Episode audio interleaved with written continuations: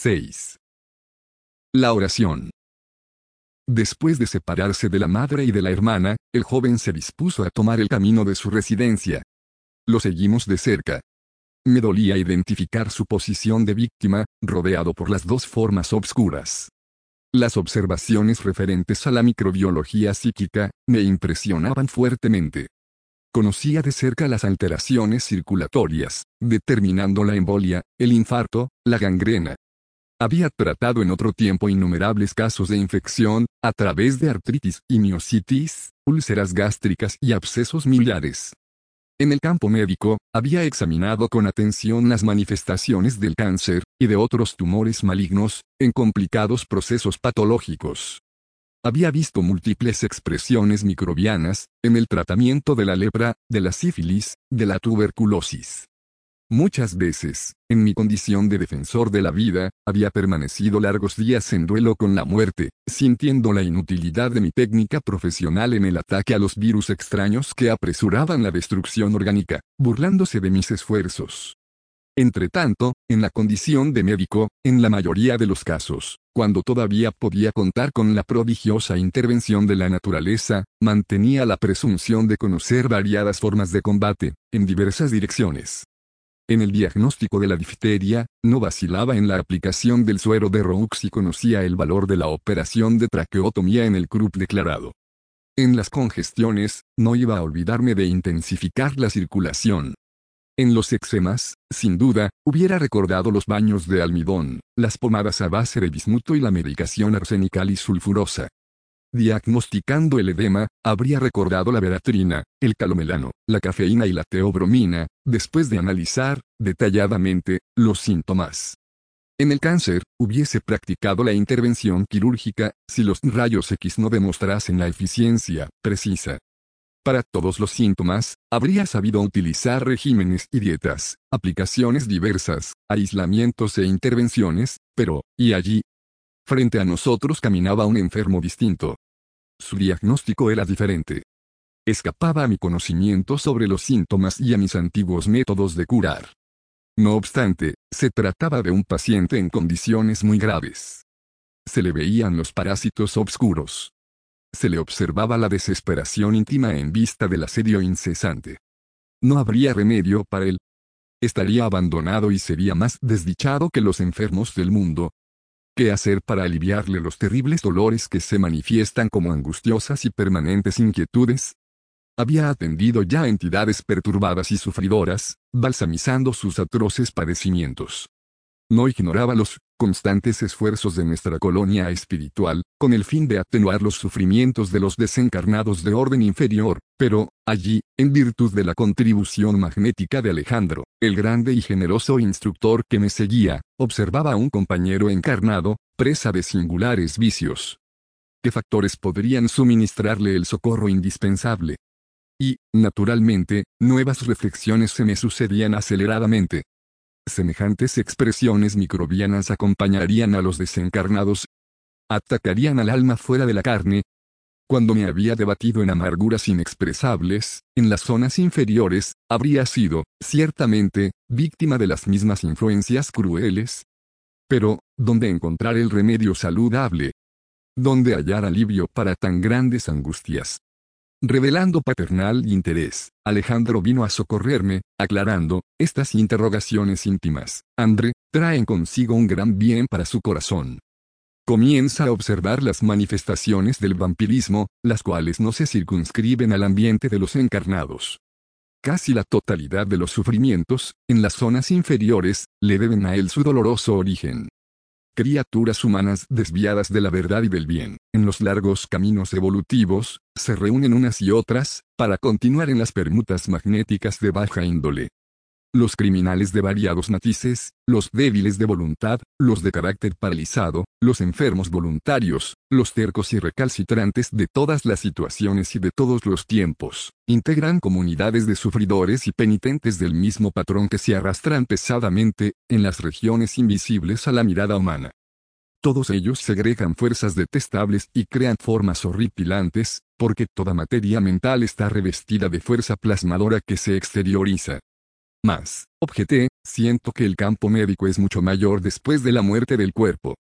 Sin duda, arguyó mi interlocutor, con serenidad, cuando comprendemos la extensión de los ascendientes morales en todos los acontecimientos de la vida.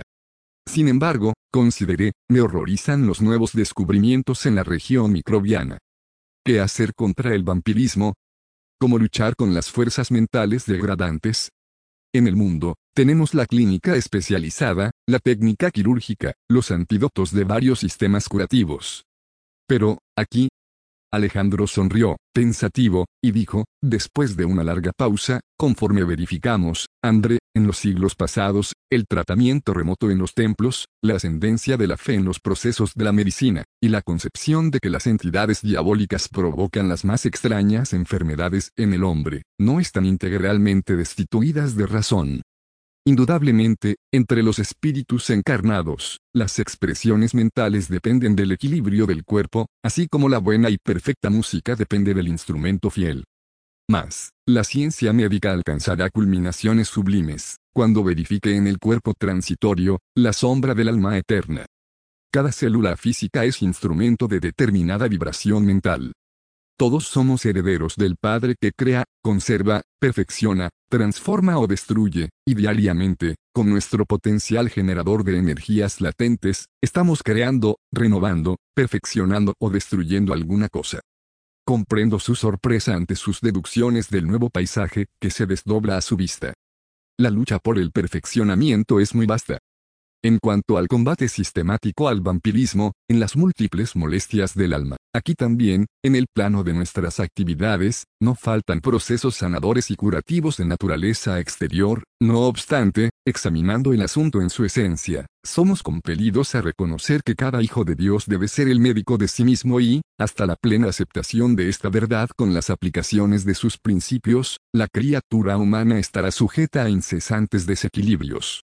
Entendiendo mi extrañeza, Alejandro indicó al joven que se disponía a penetrar en su reducto doméstico, después de pequeña incursión a pie, y dijo, existen diversos procesos de medicación espiritual contra el vampirismo, los cuales podremos desarrollar en distintas direcciones, mas, para suministrarle a usted una demostración práctica, visitemos el hogar de nuestro amigo. Así conocerá el más poderoso antídoto, Curioso, observé que las infelices entidades se mostraban, ahora, terriblemente disgustadas. Algo les impedía acompañar a la víctima al interior. Naturalmente, manifestó mi generoso compañero, usted sabe ya que la oración traza fronteras vibratorias. Sí, ya había observado experiencias de esa índole. Aquí, prosiguió él, reside una hermana que tiene la felicidad de cultivar la oración fervorosa y recta. Entramos. Y, mientras el amigo encarnado se preparaba para recogerse, Alejandro me explicaba el motivo de la sublime paz reinante entre aquellas humildes paredes. El hogar, dijo, no es tan solo la morada de los cuerpos, por encima de todo, es la residencia de las almas. El santuario doméstico que encuentre personas amantes de la oración y de los sentimientos elevados, se convierte en campo sublime de las más bellas floraciones y cosechas espirituales. Nuestro amigo todavía no se equilibró en las bases legítimas de la vida, después de caer en extremas vacilaciones y en livianas experiencias de la primera juventud. No obstante, su compañera, mujer joven y cristiana, por la abundante y permanente emisión de fuerzas purificadoras y luminosas de que se nutre su espíritu, garantiza la tranquilidad de la casa con su presencia. Estaba sumamente sorprendido. De hecho, la tranquilidad interior era grande y confortable. En cada ángulo de las paredes y en cada objeto aislado, había vibraciones de paz inalterable. El joven, ahora, penetraba en el modesto aposento, naturalmente dispuesto a obtener el descanso nocturno. Alejandro me tomó la diestra paternalmente, se encaminó a la puerta, que se había cerrado sin estrépito, y tocó levemente, como si nos halláramos ante un santuario que no debíamos penetrar sin religioso respeto. Una señora muy joven, desligada del cuerpo físico en los momentos del sueño, que percibí inmediatamente era la esposa de nuestro compañero, nos vino a atender, saludando al instructor afectuosamente. Después de cumplimentarme gracias a la presentación de Alejandro, exclamó jovialmente, agradezco a Dios la posibilidad de que podamos orar juntos. Entren. Deseo transformar nuestra casa en un templo vivo de nuestro Señor. Ingresamos en el aposento íntimo y, de mi parte, mal podía contener la sorpresa de la situación. En ese instante, el esposo se acostaba con evidente cuidado como para no despertar a la esposa que dormía. Contemplé el hermoso cuadro santificante. El lecho estaba rodeado de intensa luminosidad. Observé los hilos, tenuísimos de energía magnética que ligaban el alma de nuestra amiga a su forma física, plácidamente acostada. Discúlpeme, dijo bondadosamente mientras miraba al instructor, necesito atender ahora a mis deberes inmediatos. Actué como le plazca, Cecilia, dijo el orientador con la ternura de un padre que bendice, pasamos por aquí tan solo para visitarla. Cecilia le besó las manos y le rogó, no se olvide de dejarnos su acción benéfica. Alejandro sonrió en silencio y, por algunos minutos, se mantuvo en profunda meditación. Y mientras él se mantenía aislado en sí mismo, yo observaba la delicada escena, la esposa, desligada del cuerpo, se sentó a la cabecera y, en el mismo instante, el joven, como si estuviera arreglando la almohada, descansó la cabeza en su regazo espiritual. Cecilia, acariciándole la cabellera con ambas manos, elevaba los ojos a lo alto, mostrándose en fervorosa oración.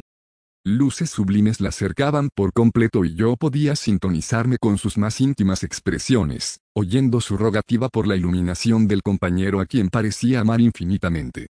Conmovido por la belleza de sus súplicas, observé con asombro que el corazón se le transformaba en un foco ardiente de luz, del cual salían innumerables partículas resplandecientes, que se proyectaban sobre el cuerpo y sobre el alma del esposo con la velocidad de minúsculos rayos.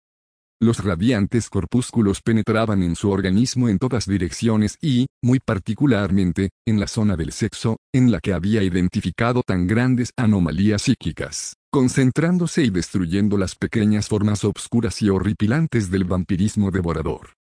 No obstante, los elementos mortíferos no permanecían inactivos. Luchaban, desesperados, con los agentes de luz, el joven, como si hubiera alcanzado un oasis, iba perdiendo la expresión de angustioso cansancio. En aquel momento, se le veía calmado, y gradualmente en cada instante, más fuerte y feliz, en aquel momento. Restaurado en sus energías esenciales, abrazó suavemente a la esposa amorosa que se conservaba maternalmente a su lado, y se durmió jubiloso. La escena íntima, era maravillosamente bella a mi vista. Me disponía a pedir explicaciones, cuando el instructor me llamó delicadamente, encaminándome al exterior. Fuera de la habitación me dijo paternalmente, ya observó cuánto debía. Ahora, podrá extraer sus propias conclusiones. Sí, contesté, estoy asombrado con lo que vi, no obstante, apreciaría oírle sus esclarecedoras consideraciones. No le quepa duda alguna, prosiguió el orientador, la oración es el más eficiente antídoto contra el vampirismo.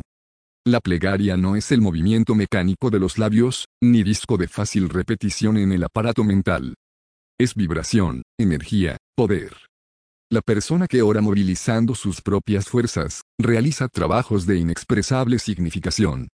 Semejante estado psíquico descubre fuerzas ignoradas, revela nuestro origen divino y nos coloca en contacto con las fuerzas superiores. Dentro de esa realización, el espíritu, en cualquier estado, puede emitir rayos de magnánimo poder. Después de breve intervalo, Alejandro, imprimiendo más fuerza a la enseñanza, consideró, usted no puede ignorar que las propias formas inferiores de la materia en la Tierra, se alimentan casi integralmente de rayos. Sobre la frente humana, descienden cada minuto, billones de rayos cósmicos, oriundos de estrellas y de planetas ampliamente distantes de la Tierra, sin hacer mención de los rayos solares, caloríficos y luminosos, que la ciencia terrestre mal, comienza a conocer. Los rayos gamma, provenientes del radium que se desintegra incesantemente en el suelo y los de varias expresiones emitidas por el agua y por los metales, alcanzan a los habitantes de la Tierra por los pies, determinando considerables influencias. Y, en el sentido horizontal, experimenta el hombre la actuación de los rayos magnéticos exteriorizados por los vegetales, por los irracionales y por los propios semejantes. El asombro me mantuvo en silencio, pero, el orientador, después de ligera pausa, prosiguió, y las emanaciones de naturaleza psíquica que envuelven a la humanidad, provenientes de las colonias de seres desencarnados que rodean a la Tierra. Cada segundo, André, Todos y cada uno de nosotros recibe trillones de rayos de distinto orden, emitidos por fuerzas que no son peculiares, las que, a veces, van a actuar en el plano de la vida, en regiones muy apartadas de nosotros. En ese círculo de permuta incesante, los rayos divinos, expedidos por la oración santificadora, se convierten en factores adelantados de cooperación eficiente y definitiva en la curación del cuerpo, en la renovación del alma y en la iluminación de la conciencia. Toda oración elevada, es manantial de magnetismo creador y vivificante y toda persona que cultiva la oración, con el debido equilibrio de sentimiento, se transforma, gradualmente, en foco irradiante de las energías de la divinidad. Las explicaciones del instructor, penetraron en mi ser profundamente. No obstante, deseando cerciorarme en cuanto a otro pormenor de la sublime experiencia, interrogué, pero, ¿bastará el recurso de la esposa para que nuestro enfermo restaure su equilibrio psíquico? El socorro de Cecilia es valioso, para su compañero, pero el potencial de emisión divina le pertenece a ella, como fruto incorruptible de sus esfuerzos individuales para él significa un aumento de misericordia que deberá anexar, en definitiva, al patrimonio de su personalidad, a través de su propio trabajo. El recibir el auxilio del bien, no quiere decir que el beneficiado sea bueno. Nuestro amigo necesita dedicarse, con fervor, al aprovechamiento de las bendiciones que recibe, porque, innegablemente, toda cooperación exterior puede ser interrumpida y cada hijo de Dios es heredero de posibilidades sublimes y debe funcionar como médico vigilante de sí mismo.